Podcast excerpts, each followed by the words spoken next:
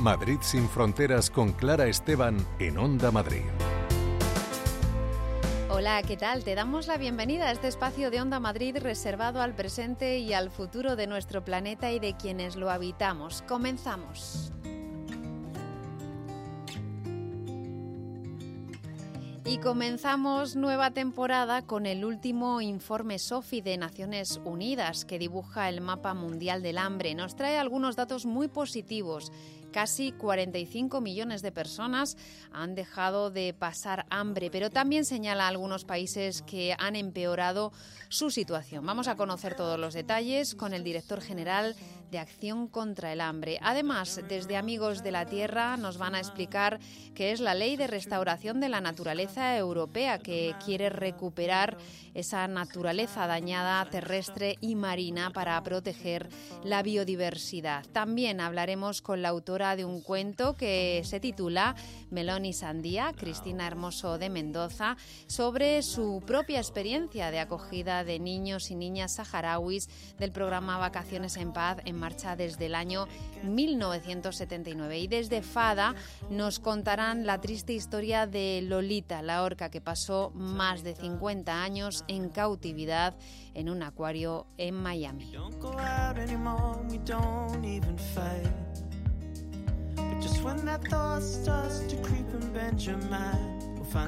Erradicar el hambre, objetivo prioritario de la Agenda 2030 y es sin duda uno de los retos más importantes de la humanidad que ha venido complicándose con la emergencia climática, la pandemia, las guerras.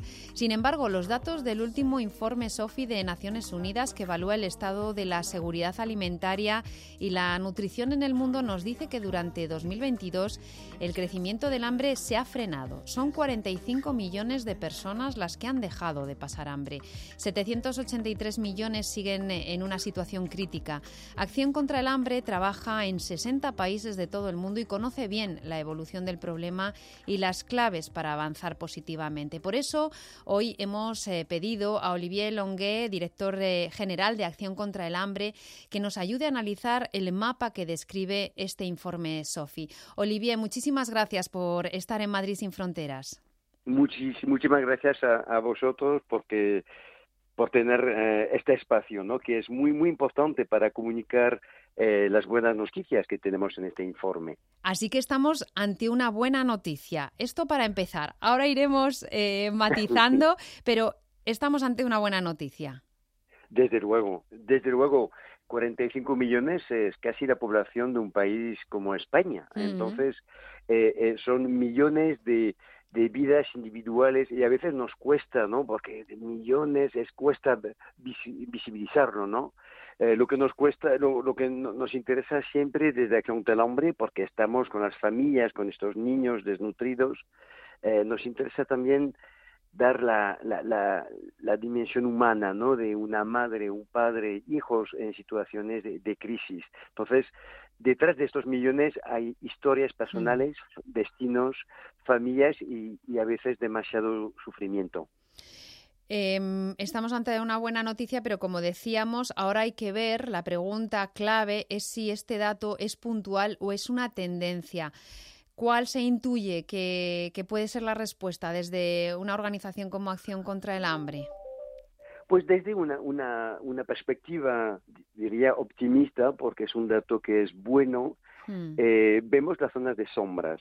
Y Acción del Hombre, como trabaja en tantos países en el mundo y en España, vemos las zonas de, sombras. A nivel internacional, vemos eh, mejoras en América Latina, donde baja de forma significativa la desnutrición infantil, pero eh, no vemos buenas noticias ni, en Oriente Medio ni en África. Y en España lo que detectamos, por supuesto, en España hablamos de una forma de hambre que no es la forma que denuncia o que expone este hmm. informe. Lo que vemos en España es una dificultad para las familias a la hora de proporcionar una dieta sana y saludable para sus hijos. Y esto no es un detalle de dietético, eh, es muy importante porque un niño que tiene la, nutrición adecuada, incluso en España, es un niño que va a tener un desarrollo normal, físico para correr, para jugar, o, intelectual para aprender, estudiar y para tener el desarrollo para ser una persona adulta con todas sus eh, capacidades. Y esto, eh, el hombre en este sentido es muy cruel, porque si un niño en los primeros años de su vida no tiene esta dieta saludable, pues lo arrastra el resto de su vida porque eh, tendrá debilidades en su formación como persona adulta. Claro, estamos hablando de, niños, que es uno de los focos fundamentales tan importantes em, por lo que estabas explicando, Olivier, muy, muy claramente, que es eh, que estamos en una, edad clave, ¿no? Y además en una, en una edad en la que la mortalidad, pues, eh, relacionada con la desnutrición, pues, eh, pues se eleva. Em, y este es uno de los objetivos importantes, uno de los retos que señala Acción contra el Hambre, porque es un dato que sigue siendo eh, bueno, pues abrumador, ¿no? El de los niños menores de 5 años que sufren desnutrición aguda eh, grave. La, la, buena noticia de este informe es, por ejemplo, que empezamos a detectar eh, que el efecto de la pandemia está, se está reduciendo. Hmm. Nosotros en, Europa, en España, hemos vivido eh, la pandemia como un problema sanitario, hemos podido perder o estar enfermos, seres queridos, eh, o lo hemos visto como un tema de privación de libertad. Lo que, lo que ha significado la pandemia en América Latina, en África, en el resto del mundo, en estas economías donde la gente vive de trabajos de, día a día, ¿no? De lo que se llama esta economía sumergida, ¿no? De esta, esta economía informal. Hmm. Para ellos, el hecho de estar en casa, bloqueado en casa, no solo ha sido una privación de libertad, ha sido también una privación de recursos. Hay países como Perú donde el confinamiento casi ha durado un año. Y esto ha hecho que las familias han perdido muchísimos recursos, que no, no es que tenían mucho. Yo he estado, por ejemplo, en, Chabolas de, Lima hace poco, todavía están pagando las deudas que han tenido que, deudas además podemos imaginar eh, en circuitos no oficiales. Entonces, la, la pandemia ha tenido un impacto económico, socioeconómico, eh, en el resto del mundo que no nos imaginamos desde Europa, porque a pesar de todo nosotros hemos sido muy protegidos. Entonces, esto ha sido un elemento fundamental. El segundo elemento que, que, que, he explicado que antes del 2022, en 2020, en 2021, haya crecido también el hambre, son los conflictos. Por supuesto, pensamos al conflicto en Ucrania, que tiene un impacto en Ucrania y fuera de Ucrania pero eh, los conflictos se han multiplicado por tres desde, desde hace cinco años, es decir, que hay tres veces más conflictos que, que provocan, ellos provocan una enorme desorganización. Entonces, cuando acumulas la pandemia, el cambio climático que cambia los modelos de producción y que, ¿cuál es la forma? Pues si esta zona no produce lo suficiente, habrá que aportar comida de otra zona.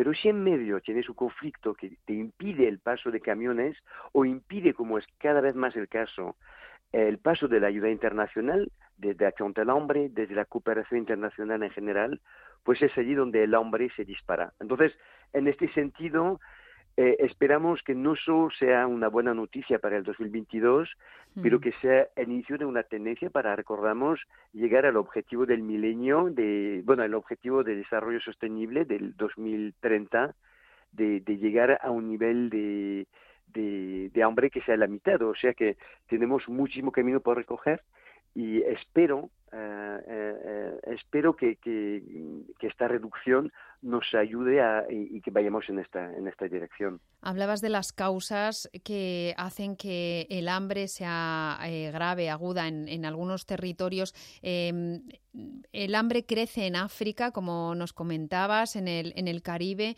en el sudeste asiático. Em, ¿Cuáles son en este caso? Porque en América Latina y en el resto de Asia, pues sí que la, la situación, como nos comentabas, ha mejorado y esto es la, buena noticia, pero en las eh, zonas en las que eh, las cifras aún eh, se estancan o, crecen, mm, ¿cuáles son los factores que, están agudizando esta situación? En, ¿Está la guerra de Ucrania? ¿Está la conflictividad? ¿El cambio climático? ¿Qué es lo que interviene en, el caso, por ejemplo, de África, Caribe, sudeste asiático? eh, es una muy buena pregunta y hay, y hay una respuesta, una primera respuesta que es si aplicamos el mapa de los conflictos actuales y el mapa del hombre, veremos que coinciden hasta un 80%. O sea, 8 de cada 10 niños desnutridos están, por desgracia, en una zona donde hay un conflicto abierto, una guerra o un conflicto social que impide que impida que los padres de este de estos hijos tengan acceso a una alimentación sana y saludable. Mm, en el caso de África, bueno, hemos visto en Sudán, en, Etiopía, eh, estos últimos conflictos, ¿no? Imagino que esto unido, cambio climático, la, la dificultad que la guerra de Ucrania ha eh, llevado a las importaciones también de alimentos, eh, todo esto es lo que hace que estemos... Mm. Pero el, el, elemento cada vez que intentamos cada vez más tomar en cuenta es que no son elementos eh, diferentes. Por ejemplo, si se mira el conflicto en Sudán, ¿qué duda cabe que el cambio climático, el estrago que está pasando el país, nutre la conflictividad? O sea, nosotros en Níger, en Mali, en Guinea, eh, en los países de, de la zona, tenemos, donde estamos desde hace más de 25 años, vemos claramente una relación estrecha entre la conflictividad y el cambio climático. O sea, cuando hay años donde la cosecha, hablamos de, poblaciones, de poblaciones que en general son más bien agropastorales, que se mueven precisamente para ir donde, donde pueden tener pasto. Lo que vemos es que en los años en que hay una buena lluvia, hay menos conflicto. Hmm. La relación es matemática. Entonces, no es que sean elementos dispares, el cambio climático y la conflictividad tienen una relación muy estrecha y esto son los primeros eh, factores eh, causales del hombre en el mundo. Mm, por tanto, está claro que eh, frenar el cambio climático, em, también analizar las causas de la, de la, violencia en cada, en cada territorio, que tienen mucho que ver, como nos decías, con, el cambio climático, eso sería una forma estructural de, de, acabar también con el, con el hambre. ¿Cómo, ¿Cuáles son las líneas de actuación que se deben seguir para lograr esos objetivos de la agencia, de ese objetivo de la Agenda 2030, ese que es el número dos de los objetivos de la Agenda 2030 de, de reducir el, hambre. Eh, ¿Dónde eh, actúa Acción contra el Hambre y dónde deben eh, actuar también, sobre todo, ¿no? quienes tienen la mayor responsabilidad, que son pues las naciones?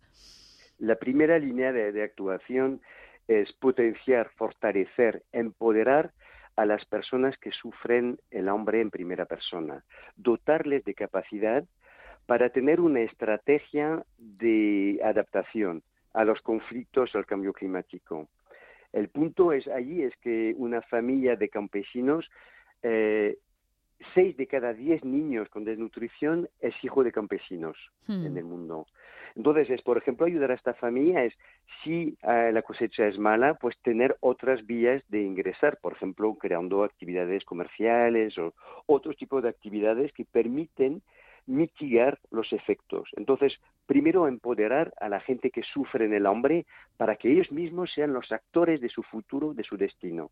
Dos, ayudarles a mitigar el cambio climático efectivamente haremos todo lo posible, hacemos todo lo posible para frenarlo, tanto en la forma de trabajar como en las técnicas que utilizamos para ayudar a la gente a producir más comida, con menos agua, con eh, formas de producir que sean eh, más eficaces.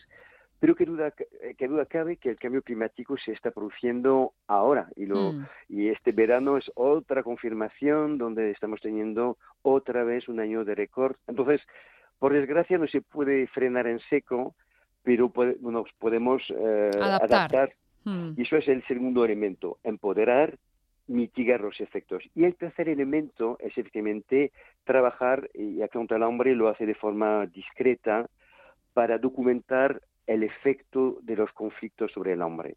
Trabajamos muchísimo con los gobiernos, con la Unión Europea, con Naciones Unidas, para documentar el efecto de los conflictos sobre eh, el, hombre. Lo digo porque muy a menudo el sistema de, y especialmente ahora que hay tanta tensión entre los miembros del Consejo de Seguridad, China, Rusia, Estados Unidos, em, lo que es muy importante es que detrás de los conflictos políticos se vea la naturaleza humana del sufrimiento. Y esto es un trabajo que hacemos y no lo hacemos desde solo desde la denuncia, lo hacemos desde la documentación, produciendo informes concretos sobre producción agrícola, cómo están afectadas, sobre la pérdida de capital de, las familias, del lo poco que pueden tener. Entonces la idea allí es realmente humanizar la guerra para que se vea que detrás de los conflictos, más allá de los aspectos políticos o geopolíticos, se vea eh, el, sufrimiento humano. Eh, y yo creo que el hombre es al final la cuenta de resultado de, una conflictividad que a nivel global ha ido aumentando. Estas tres pistas, entonces, son fundamentales empoderar a la gente que están en primera línea, mitigar los efectos del cambio climático o de una crisis o de una guerra, ayudando, por ejemplo, a la gente en Ucrania o en los eh, setenta y picos conflictos en activo que hay, y realmente documentar el efecto de la guerra para que se vea que va mucho más allá de la destrucción que a veces podemos ver de casas, ciudades, detrás hay destinos humanos que se ven totalmente rotos. Y eso se tiene que informar y documentar sin parar. Mm. Pues eh, en, esa, en esa tarea está eh, la ONG Acción contra el Hambre. Hoy eh, tenemos, bueno, pues el análisis de esta buena noticia. Sin duda es una buena noticia. Ojalá sea, sea tendencia pero es una, una, cuenta pendiente que desde hace años pues tenemos a, nivel global, la de la erradicación de, del hambre, que, que es posible. Eh, siempre nos tenemos que quedar con, esa, con ese mantra, ¿no? Es, es posible y, es una decisión. Sí, y, yo creo que hay otro elemento de optimismo, es que al final a veces la, la, la, la, inmensidad de la tarea es tan grande que a veces uno pide perspectiva, pero yo creo que todo el trabajo que hacemos desde la cooperación internacional, desde la ayuda humanitaria, produce también resultados. Hmm. Yo, yo creo que en estos 45 millones de personas que no van a pasar hambre este año, eh, el año que no pasaron hambre en el 2022, yo creo que también ese reflejo de este trabajo de, colaboración internacional que a veces nos cuesta tanto visibilizar. Pero ahí tenemos un dato eh, matemático, ¿no? Eh, cuantificado que nos dice que sí, que sí, que mm, mm, la, la situación se puede mejorar y existen soluciones y soluciones que funcionan, ¿no? Mm, bueno, y que cada una de esas personas, de esos 45 millones de personas entre los que hay muchísimos niños y niñas, como nos recordabas al principio, Olivier, pues eh, han podido salir de esa situación de hambre y eso es una eh, es algo que, que, que, nos llevamos ya eh, y que es importantísimo recordar cada una de esas vidas que importa y que bueno pues ha logrado salir de esa de esa espiral de la pobreza y de y del hambre. Así que eh, ojalá sigamos con, con, esta, con esta tendencia y seguiremos eh, también los pasos de todo ese trabajo que Acción contra el Hambre eh, lleva a cabo en más de 60 países de todo el mundo. Olivier Longué, director general de Acción contra el Hambre, muchísimas gracias por traernos las claves de este informe, Sofi, y esta buena noticia. Muchas gracias. Muchísimas gracias a vosotros por darnos este espacio para comunicar de forma objetiva y y optimista. Me quedo con, uh -huh. con el optimismo. Mm, muchísimas, muchísimas gracias. gracias. Un abrazo.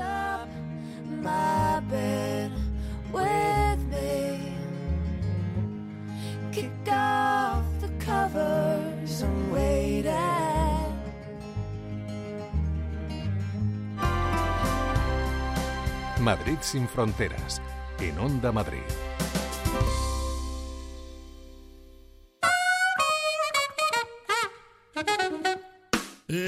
¿Qué pasa audiencia? Soy Mariano Mariano y quería comentaros que de lunes a viernes a las 12 de la noche podréis escuchar Mentes Peligrosas, aquí en Onda Madrid. Dale Pepe. Mentes Peligrosas, posiblemente el mejor programa de España y Portugal. Mentes Peligrosas, el programa hecho para españoles ilusos. Buenos días Madrid. Las mañanas de Onda Madrid con Eli del Valle son diferentes. En Buenos días Madrid te contamos todo lo que sucede en tu barrio, municipio y comunidad, sin olvidarnos de la actualidad y la cultura, con humor y buena sintonía. Buenos días Madrid, de lunes a viernes, de 10 de la mañana a 1 de la tarde, con Eli del Valle en Onda Madrid. Madrid sin fronteras con Clara Esteban.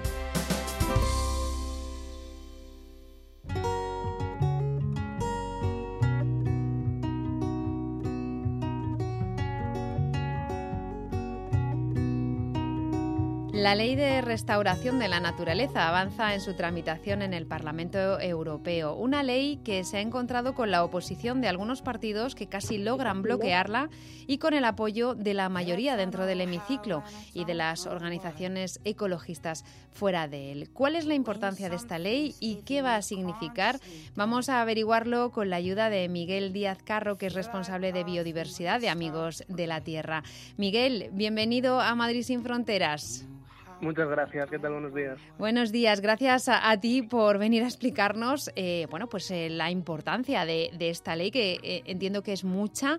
Em, pero para empezar, dinos, Miguel, ¿en qué momento estamos? O sea, ¿cómo está el trámite a día de hoy de esta ley? Sí, pues un poco para que nos ubiquemos, ahora estamos en la fase de los trílogos, es decir, dentro del proceso de legislación europeo pues hay una primera parte en la que tanto el Parlamento Europeo, que para que nos entendamos es a quienes votamos en las elecciones europeas, tanto como el Consejo Europeo, que serían, pues en este caso, los ministros y ministras de Medio Ambiente o Transición Ecológica, como se denominan en cada Estado miembro, llegan a una posición individual. Pues bien, ahora ambos, ambas cámaras ya han hecho su posición y en la fase de los trílogos lo que se hace es, tanto con esa posición de cada una de las cámaras como con la Comisión Europea, poder llegar a una posición conjunta que es lo que sería el texto final, ¿no? que por mucho que luego tenga que ser refrendado por las cámaras, pero que ya podemos asumir que prácticamente ese texto va a ser el que salga adelante por parte de, Europa. Y una vez que tengamos el texto final, pues España tendrá entre uno y dos años para poder llevar esto a su aplicación nacional a través de un plan nacional. Entonces, pues digamos, como que a final de año podemos tener ya la posición europea y en un máximo de dos años tener, ver cómo se va a implementar en nuestro país. Ajá, así que, eh, bueno, luego tendremos que esperar esos dos años para saber cuál es el plan nacional eh, para eh, transponer esta, esta ley europea. Que, em, ¿Cuál es su espíritu? ¿Qué es lo que pretende? ¿Qué es lo que quiere hacer esta ley de restauración de la naturaleza? Sí, pues un poco antes de nada, como a nivel de, contexto, creo que es importante como poner el foco eh, en el origen, ¿no? Y creo que a estas alturas pues ya somos todos súper conscientes de la importancia que tiene sobre nuestras vidas la crisis climática, ¿no? El, el, número de olas de calor en este verano puede ser uno de los indicadores que tenemos, o el número de incendios, o cómo se han reducido las cosechas en muchas comunidades autónomas pero lo que muchas veces no nos damos cuenta o no tenemos como mm, tan asequible físicamente, digamos, ¿no? Es que esto no es únicamente una crisis climática, sino que es también una crisis ecológica. O sea, por poner así como varios datos, ¿no? El 75% de la superficie terrestre ya ha sido alterada por el ser humano y el 85% de los ecosistemas han sido modificados o degradados, ¿no? Entonces, como que en este escenario existe la prioridad no solamente de conservar lo que ya hay, que es imprescindible, sino de que también tenemos que restaurar lo que ha sido dañado, ¿no? Para poder asegurar esa integridad ecológica que al final no es más que asegurar la polinización de los cultivos, la, que se puedan retener el agua sin que haya corrimientos de tierra, etcétera, ¿no? Que al final que no nos olvidemos de que la biodiversidad no deja de ser ese sostén para la vida humana. Eh, claro, es lo que está en la, en la base de todo esto eh, que estás comentando, Miguel, eh, porque estamos hablando de, humedales, estamos hablando de ríos, estamos hablando de, bosques, de mm, áreas terrestres y marítimas. Hay que, no, no podemos olvidar también los mares, ¿no? Tan, tan importantes. Todos esos ecosistemas que están dañados a día de hoy, que, como decías, bueno, pues pues, eh, esta cifra en, torno al más del 80% de los hábitats europeos que están en mal estado y que hacen que eh, bueno, pues todas estas catástrofes y estas eh, inclemencias del tiempo ¿no? que, estamos sufriendo pues puedan también mitigarse en, cierta medida. ¿no? Hablabas de, por ejemplo, los corrimientos de tierra. Cada vez van a ser más frecuentes las inundaciones y qué importancia tiene que el suelo resista, ¿no? Efectivamente, además, parte del espíritu de la ley que más positivo valoramos de las organizaciones ecologistas, aunque probablemente sea de las que más queden socavadas en, el texto final, no es que no solamente se habla en esta ley de, aquellos ecosistemas vamos a decir naturales, aunque es bastante discutible, ¿no? Pero bueno, los que están dentro de la directiva Hábitat, pues los parques nacionales, la red Natura, etcétera, sí. sino que también habla de aquellos ecosistemas que no lo están, como el medio urbano o el medio agrícola, donde también es necesario hacer esta restauración de ecosistemas, ¿no? Estamos viendo también cómo salía hace poco que Madrid es la ciudad del mundo donde más se nota el efecto isla de calor, con hasta 8 grados de diferencia con respecto a la periferia.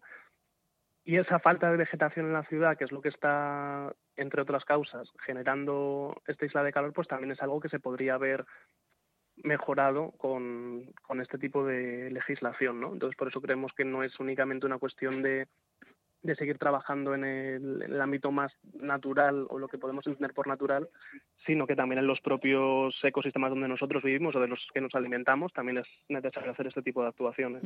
Pues yo te voy a pedir, Miguel, que, mm, que, me hables un poco de lo más concreto, de lo más específico, poniéndome algunos ejemplos ¿no? de cómo se restaura la naturaleza eh, y, dónde es más necesario llevar a cabo este, estas intervenciones. ¿no? Eh, no sé si puedes ponernos algunos ejemplos eh, de, ecosistemas dañados y, de cómo eh, sería importante actuar respecto a ellos. Sí, pues esto, o sea, es una pregunta realmente difícil porque tiene muchísimos matices, ¿no? Eh, digamos, frente a la visión que ha prevalecido a lo largo de los años con pues con una propuesta ¿no? de que la restauración de ecosistemas era únicamente pues revegetar, restaurar como esa fase vegetal, esa plantación de árboles, etcétera. Nosotros, por ejemplo, estamos mucho más de acuerdo con el paradigma que nos trae la restauración ecológica, que al final es una forma de decir que para que los ecosistemas se recuperen, lo que hay que hacer no es únicamente hacer una intervención directa, ¿no? sino asistir a la recuperación de, pues, de los procesos que hayan sido dañados o destruidos en base a diferentes criterios clave. O sea, por ejemplo, si vemos pues un incendio, ¿no? Como que tenemos muy claro que antes había, pues a lo mejor un bosque, por ejemplo, ¿no? De repente no lo hay, entonces todo el objetivo va a conseguir restaurar eso que había antes, ¿no? Sin embargo, lo que nos dicen desde la ciencia es que quizá el proceso más interesante para esto no es directamente ir a plantar los árboles que, que ya no están, sino a lo mejor poder extender algo tan simple como balas de paja, porque así se protege el suelo y vuelven los nutrientes, ¿no? que no se pierda lo poco que queda.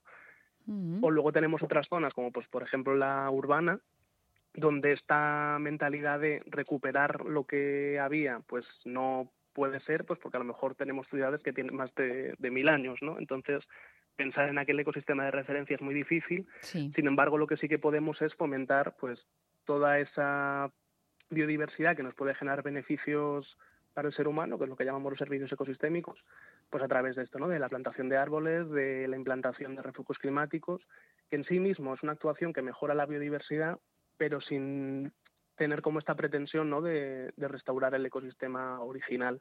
Entonces, digamos como que la restauración ecológica lo principal que nos dice es que no podemos tener recetas o reglas mágicas que se apliquen siempre, sino que tenemos que ver es cuál es el objetivo que tenemos con el ecosistema, dónde queremos llegar y a través de ahí pues hacer la mínima intervención posible para fomentar que por sí mismo pueda recuperarse, ¿no? Em, claro, eh, que esa visión minimalista de lo que hay que hacer para restaurar la naturaleza es plantar muchos árboles. Eh, esto es eh, una, una, cuestión, bueno, pues muchísimo más compleja. A veces hay que actuar, pero a veces en esta restauración de la naturaleza, crees, por ejemplo, en el caso de nuestro país, que mucha de esta restauración tendrá que basarse en prohibiciones, es decir, decir, en em, limitar determinadas actividades que pueden dañar pues, los ecosistemas marinos o los humedales. Tenemos, bueno, pues un ejemplo pues, que yo creo que en el que debemos pensar eh, pues, eh, intensamente, que es el de, el de Doñana, eh, mm, o, el Mar Menor. tenemos estos ecosistemas que de alguna manera quizás la clave está no tanto en intervenir, sino en dejarlos en paz. Claro, o sea, tanto en la restauración, digamos, como que el primer, lo primero que necesitas es al final potenciar esa conservación, ¿no? Y que si hay si el ecosistema ha sido dañado por un proceso, una actividad concreta, pues está claro que el primer paso tiene que ser limitar esa actividad, ¿no? Sobre todo porque además siempre pensamos que hay una como una contraposición, ¿no? Entre la economía y la protección de la naturaleza y en muchos casos no es así, ¿no? Lo podemos ver como muy fácil con, con la cuestión de la agricultura, donde no toda la agricultura es igual y, en el Mar Menor, por ejemplo, ¿no? Se están organizando entre los agricultores agroecológicos o que trabajan con prácticas sostenibles porque se merecen continuar con su actividad que no está dañando la biodiversidad, sino que en muchos casos incluso la está potenciando. Y lo que tenemos que prohibir son o regular las prácticas concretas que, que ni, ni están haciendo un bien positivo contra nuestro territorio, ni tampoco nos están alimentando en muchos casos de la forma que debería, ¿no? Mm, claro, me, eh, parece muy interesante esto que, has introducido, eh, porque ha habido, pues, eh, algunos partidos políticos y algunos también grupos de presión, algunos lobbies que, que han tratado de bloquear esta esta ley porque parece que va, como decías tú, siempre en contra de, de, la, de la, economía, pero en realidad, eh, bueno, pues eh, esto es, se defiende desde las organizaciones ecologistas siempre que está, que está que la economía verde es lo que realmente eh, pues puede, puede ser nuestro futuro también en lo económico y que hay mucha riqueza ahí. Hmm. Sí, o sea, por poner así como un poco en contexto, como que es cierto que en los últimos procesos a nivel europeo que hemos tenido ha habido como una crítica feroz por parte de, lo que sería el Partido Popular Europeo, pero también de otros grupos de, del espectro de la derecha, digamos, ¿no?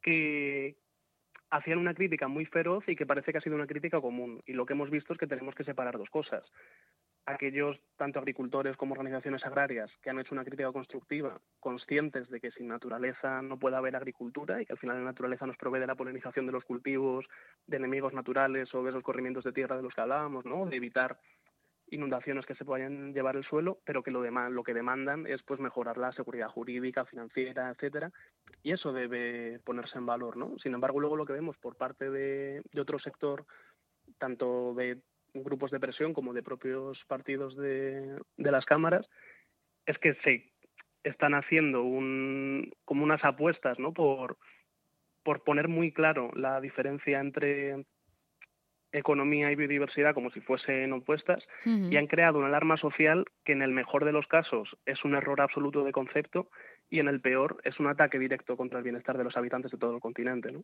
Mm, em, así que ahí hay otra lucha que es la de la desinformación o de la eh, información eh, no veraz. Que, que, también tienen que cargar con ella muchas veces las organizaciones ecologistas. Claro, al final, como que es muy curioso, ¿no? Esta, esta sensación de que todo nuestro trabajo vaya como guiado a sostener la, pues la vida de las personas, ¿no? tanto en la actualidad como de las generaciones futuras, que no olvidemos que al final, pues igual que el cambio climático no va a ser algo del futuro, sino que ya está aquí, lo mismo está ocurriendo con la pérdida de biodiversidad, ¿no? Y sin embargo, pues otros sectores, otros grupos de presión, lo único que buscan es continuar con unas industrias que se han manifestado como dañinas a lo largo de toda su actividad y que sin embargo, pues son las que están en muchos casos manteniendo ahí como esa presión para evitar que, la legislación avance hacia un sitio que es positivo para la mayoría social. Mm.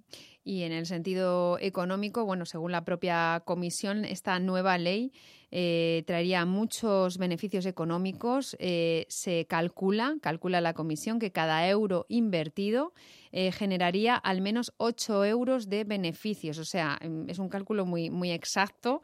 y bueno, si, si, mm, si hablamos de de, de, de, este tema, del tema económico, eh, pues realmente es contundente, ¿no? Eh, la restauración de la naturaleza es también rentable económicamente o mm, realmente eh, podríamos darle la vuelta y decir que lo que no es rentable es seguir esta senda, ¿no? Sí, claro, o sea, tanto que no es rentable seguir esta senda porque al final solo se alimenta de unos recursos que va destruyendo, entonces va a haber un momento en el que ya no vamos a tener ni aquello de lo que nos estamos enriqueciendo, digamos, pero a la vez que, como tú dices, es como que está demostrado científicamente y lo dice un organismo tan poco sospechoso de ecologista radical como la Comisión Europea, que esto está siendo algo que puede generar un impacto económico positivo, ¿no? Desde Amigos de la Tierra, por ejemplo, sacamos el pasado mes de mayo un informe sobre la conservación y la restauración de polinizadores, en los que hacemos un impacto de cuál es el empleo que puede generar pues diferentes acciones que se han planteado dentro de este marco y lo que vemos es que podría generar hasta 30.000 empleos nuevos en zonas sobre todo ¿no? de, esto que se habla ahora mucho de, la España vaciada y sin embargo nunca se ponen acciones que puedan servir para recuperar como ese empleo en, territorios más despoblados y que a la vez sirva para mejorar el territorio. ¿no? Y creo que es ahí donde tenemos que incidir, en que es aquello que es bueno para los seres humanos y que es aquello que es bueno para la naturaleza, porque al final no existe uno sin el otro. ¿no? Mm.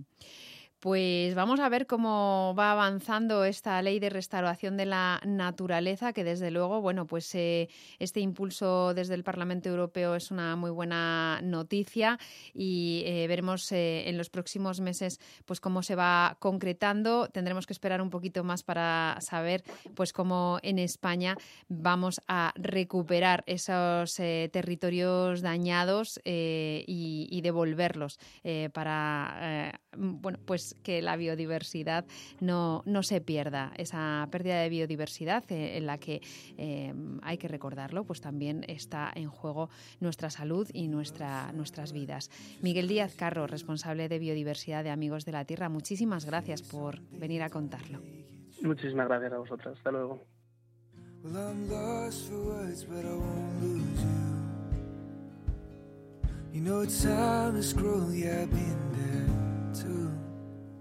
So I'll be around. When your heart is strong but your mind is weak, I'll be around. When you're falling down and can't find your feet, I'll be around. When you got no one and you're losing sleep, I'll be around.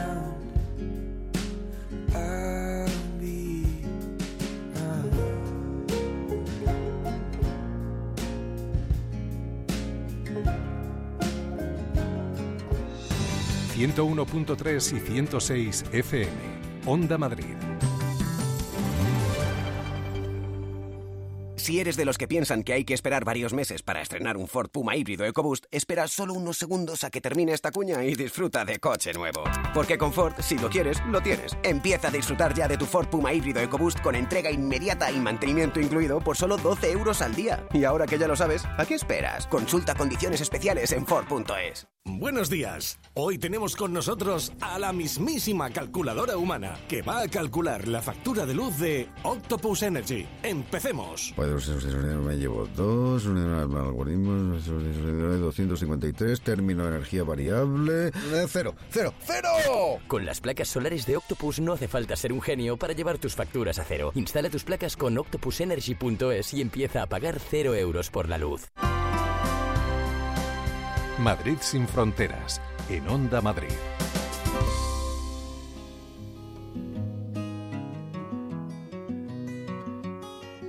It was just a little while past the sunset strip that found the girl's body in an open pit. Her mouth was sewn shut, but her eyes were still wide. Cada verano llegan a hogares de toda España niños y niñas saharauis para pasar unas vacaciones en paz, lo hemos contado en muchas ocasiones. Un respiro de las altas temperaturas de los campamentos de refugiadas para hacer revisiones médicas, comer bien, disfrutar del mar o de la piscina y traer a las familias de acogida su cultura, su historia, su realidad olvidada. Melón y Sandía es un cuento infantil con preciosas ilustraciones de Sandra de la Prada que cuenta una de estas historias de encuentro y de amistad entre una niña española y un niño saharaui. Su autora es Cristina Hermoso de Mendoza, compañera periodista de Radio Nacional. Cristina, bienvenida. Muchas gracias, Clara. Buenos días a todos. Buenos días, eh, Cristina. Muchas gracias a ti por traernos esta, esta historia que además, bueno, pues nace de tu propia experiencia. Cuéntanos cómo es ese viaje eh, por el que comienza todo, Cristina. Sí, eh, la verdad es que este, es un, este libro es un proyecto muy personal y como bien dices, pues nace de un viaje. Eh, yo, como comentaba, soy periodista de la radio, de Radio Nacional y hace casi 15 años viajé a los campamentos de, refugiados como tal, ¿no? Eh, entonces, la verdad es que muchos compañeros ya me habían advertido de que iba a ser un viaje inolvidable, que era un pueblo realmente especial y, así lo fue. Fue un viaje, bueno, pues de estos que, que marcan un antes y un después, eh, inolvidable y a la vuelta, mm, a mi regreso, pues lógicamente lo compartí con, pues con mi entorno, ¿no? Con mis seres queridos. Eh, por entonces no había tanto, tanto WhatsApp y tanto mensaje instantáneo, ¿no? Pero em, eh, resulta que como al mes, em, una de mis tías, que, que es como mi segunda madre, escuchó por la radio, que ahí está de nuevo la radio siendo cómplice de, de toda esta historia, eh, pues ella escuchó por la radio que un verano más niños saharauis habían venido eh, a pasar el verano a España y que, bueno, por un imprevisto hacía falta una familia más, ¿no? Para acoger a, uno de los pequeños. Entonces ella, que es eh, generosísima, que es un ejemplo de, de, cómo hacer de tu vida algo solidario, pues ella llamó y, y así empezó nuestra historia con Mafud, un niño por aquel entonces, ahora ya es todo un veinteañero, que estuvo viniendo varios veranos a, casa y, bueno, entonces mm, entramos a formar parte, fuimos una de las familias de ese proyecto que se conoce como Vacaciones en Paz y que desde hace más de 40 años eh, eh, permite que niños saharauis mm, bueno, pues eviten estar en verano allí en el desierto y vengan a España, como bien decías, pues para bueno, pues para vivir otra experiencia, eh, que no pasen tanto calor, que puedan ser atendidos eh, a nivel de, pues eso, de, médicos, de pasar revisiones y, y bueno, así, así empezó todo. Y de ahí, años después, pues esta, esta historia que yo creo que de manera inconsciente, ¿no? Luego pensando en, en el porqué de todo esto, eh, claro, los niños lógicamente pueden venir hasta una cierta edad. Claro. Eh, creo recordar eran 12 o 13, ¿no? Y, bueno, una forma de, de, que esa historia siguiera viva es convertirla en, en libro y tenerla ahí para siempre, ¿no? Así que yo creo que ese es un poco el origen de, este libro. Mm, a MacFood, por cierto, y a la tía Maite está dedicado también a Julen y a, y a Gala este, este libro que, mm, que es eh, un libro infantil un libro em, dirigido a los niños y las niñas en los que también eh, la niña anfitriona, porque en realidad eh, al final cuando, cuando un niño de acogida, eh, niño o niña saharaui, llega a la, a la, casa, pues la principal anfitriona es pues la niña o el niño de la casa, ¿no? es quien se va a medir de tú a tú, ¿no? Con, con, con este invitado esta invitada, y ellos son melón y sandía. ¿Por qué, porque has, bueno, tú estás, eh, Cristina, pues eh, muy especializada también en el público infantil, pero ¿por qué, cuéntanos por qué has decidido que, que fuera este el formato? ¿Por qué has decidido dirigirte también a los niños y las niñas? Ah, bueno, pues eh, sí, como bien dices, em, yo pues soy periodista muy cercana a la literatura infantil, ¿no? Ese, en lo que me he especializado y entonces, bueno, pues para mí era como el género o el formato más accesible, ¿no? Con el, digamos, que dentro de mi, de mi inexperiencia como, como autora, pues en el que mejor me podía eh, mover o, y luego, sobre todo, eh, esta es una historia eh, en la que el, el gran protagonista de todo esto es Mafud, que era un niño eh, y es una experiencia que se vive en la infancia. Entonces yo creo que los protagonistas está claro que tienen que ser los niños y quiero que a ellos directamente les llegue esta historia porque ellos tienen mucho que, que aportar y, y porque es algo que cuando vives, como bien decías, como, como niña anfitriona, por ejemplo, que también fue mi caso en, en otra ocasión, no, no con Mafud, que yo ya era adulta, sino, por ejemplo, en mi infancia viví algo similar con un niño bosnio, ¿no? que vino también eh, a casa. Em, para mí es una de las mejores experiencias de mi vida, sin duda. Fue tan es tan enriquecedor cuando eres un niño de repente conocer eh, pues eso a otro a otro menor de otra parte del mundo con otra cultura otra religión otro idioma otras costumbres pero a la vez con tanto en común que yo siempre digo que es como un como un mini Erasmus en la infancia no eh, es un regalo que jo, que si pueden disfrutar pues los niños y las niñas eh, a mí me parece estupendo no mm. así que sí por eso ellos son los protagonistas son los protagonistas Melón y Sandía, que es bueno, pues también ese toque de humor y de complicidad que se establece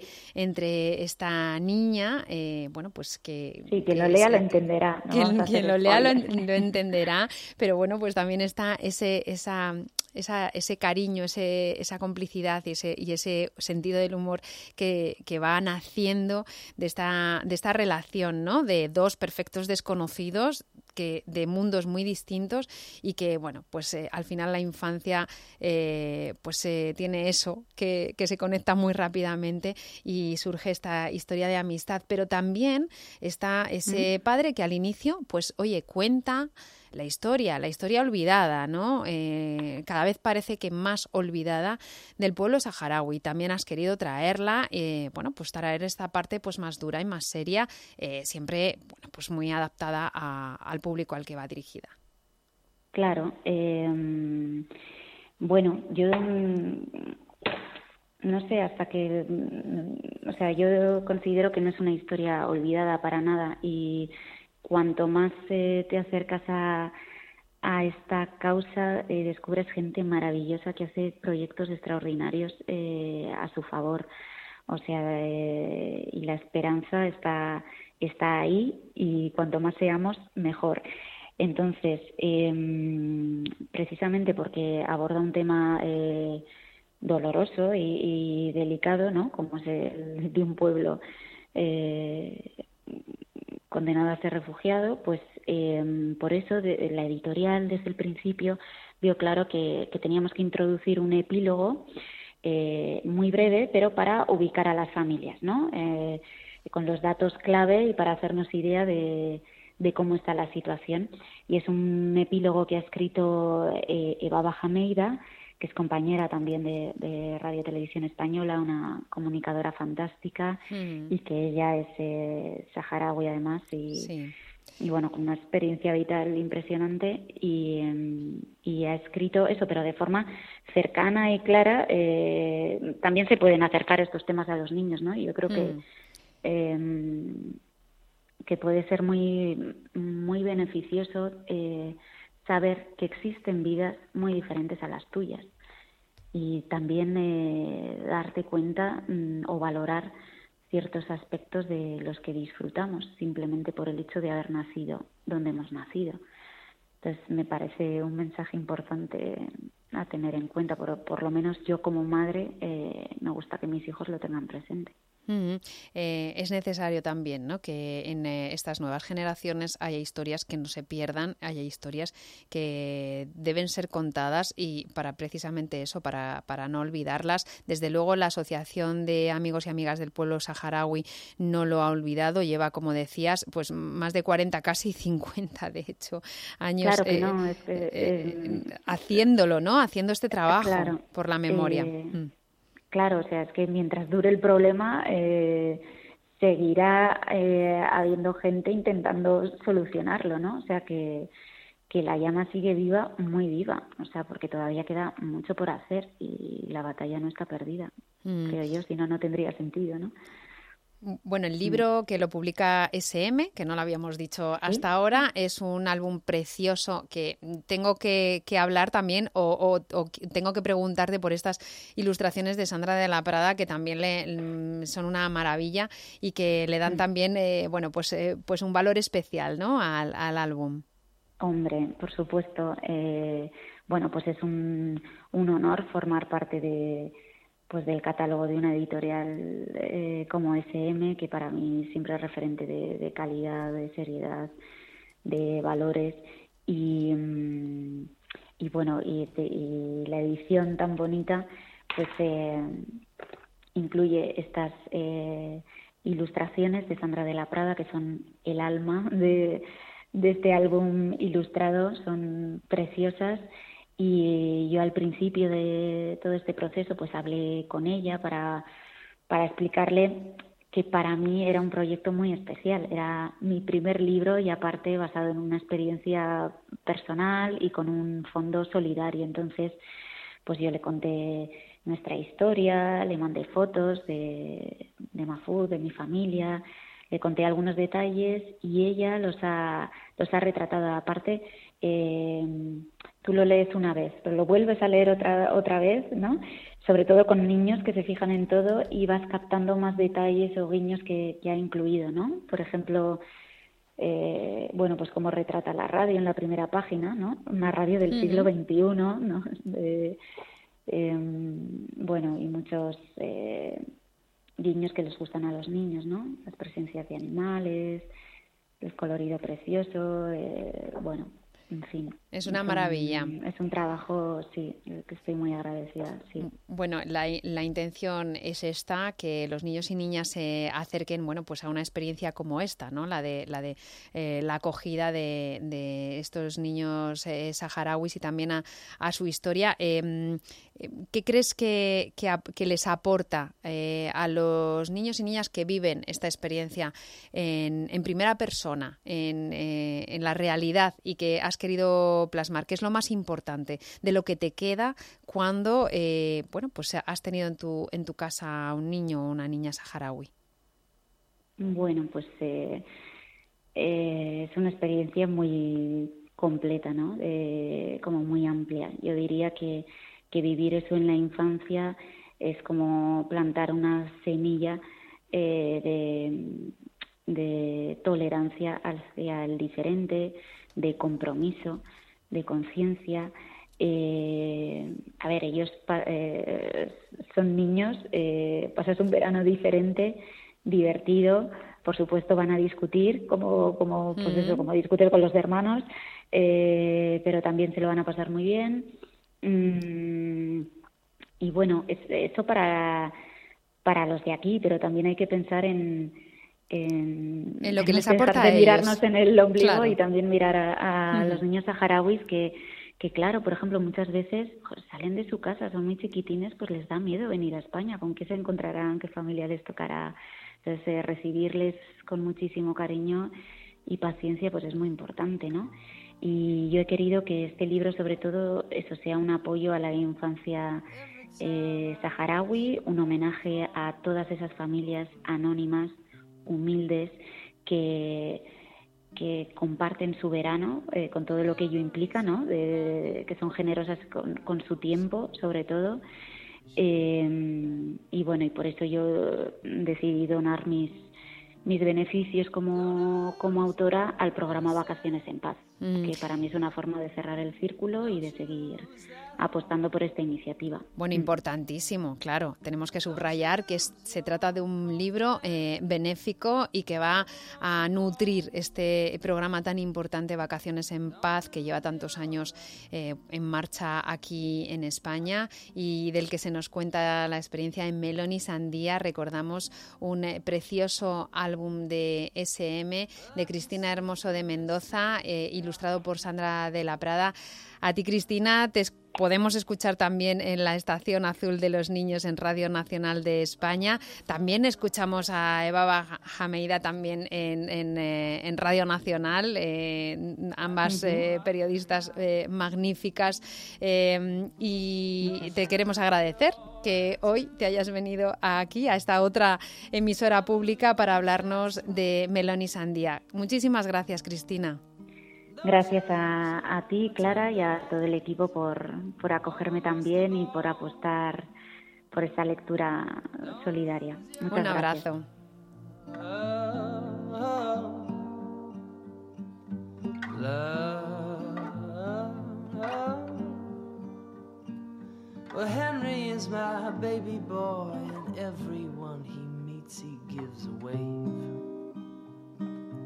Well,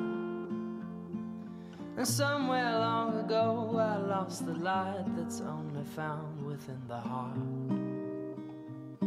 of a child. don't you lose your humility. No man is bigger than the. Soy Andrea Torres, bióloga de FADA y coordinadora del Departamento de Animales Salvajes de la Fundación. Desde FADA sentimos una gran tristeza y frustración por la reciente muerte de la orca Lolita, una de las orcas más antiguas en cautividad, ya que fue capturada en 1970 frente a la costa de Seattle, cuando tan solo tenía cuatro años, siendo vendida por 200.000 dólares al Miami Aquarium.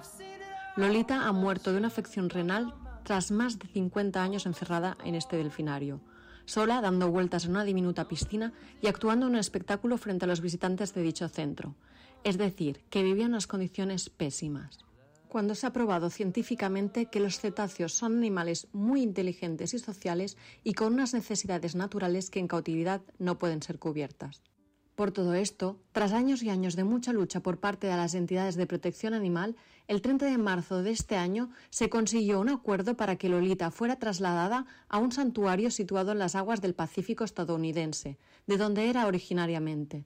Pero finalmente la historia de Lolita no ha tenido el final feliz que se merecía. Y es uno de los muchos casos que existe todavía hoy en día por todo el mundo de cetáceos cautivos para el lucro del ser humano una lacra que no terminará nunca si continuamos participando de la industria multimillonaria de los delfinarios y los acuarios.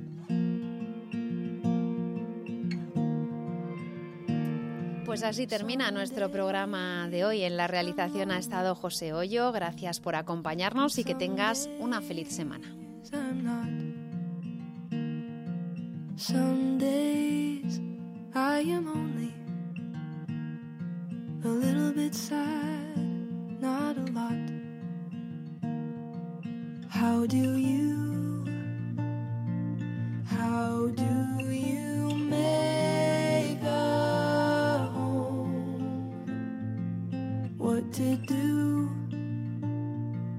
desire.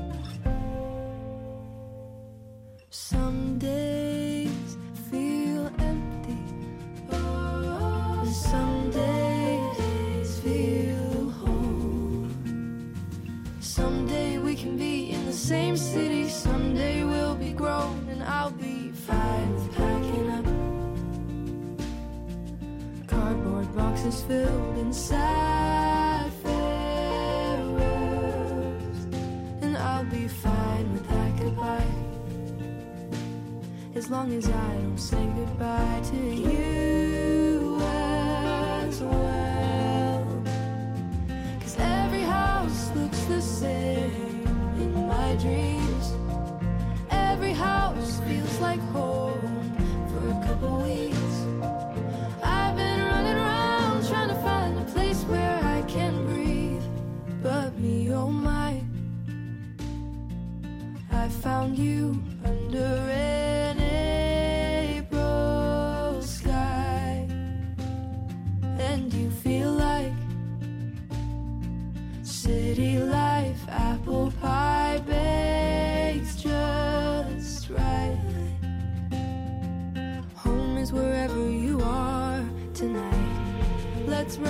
place,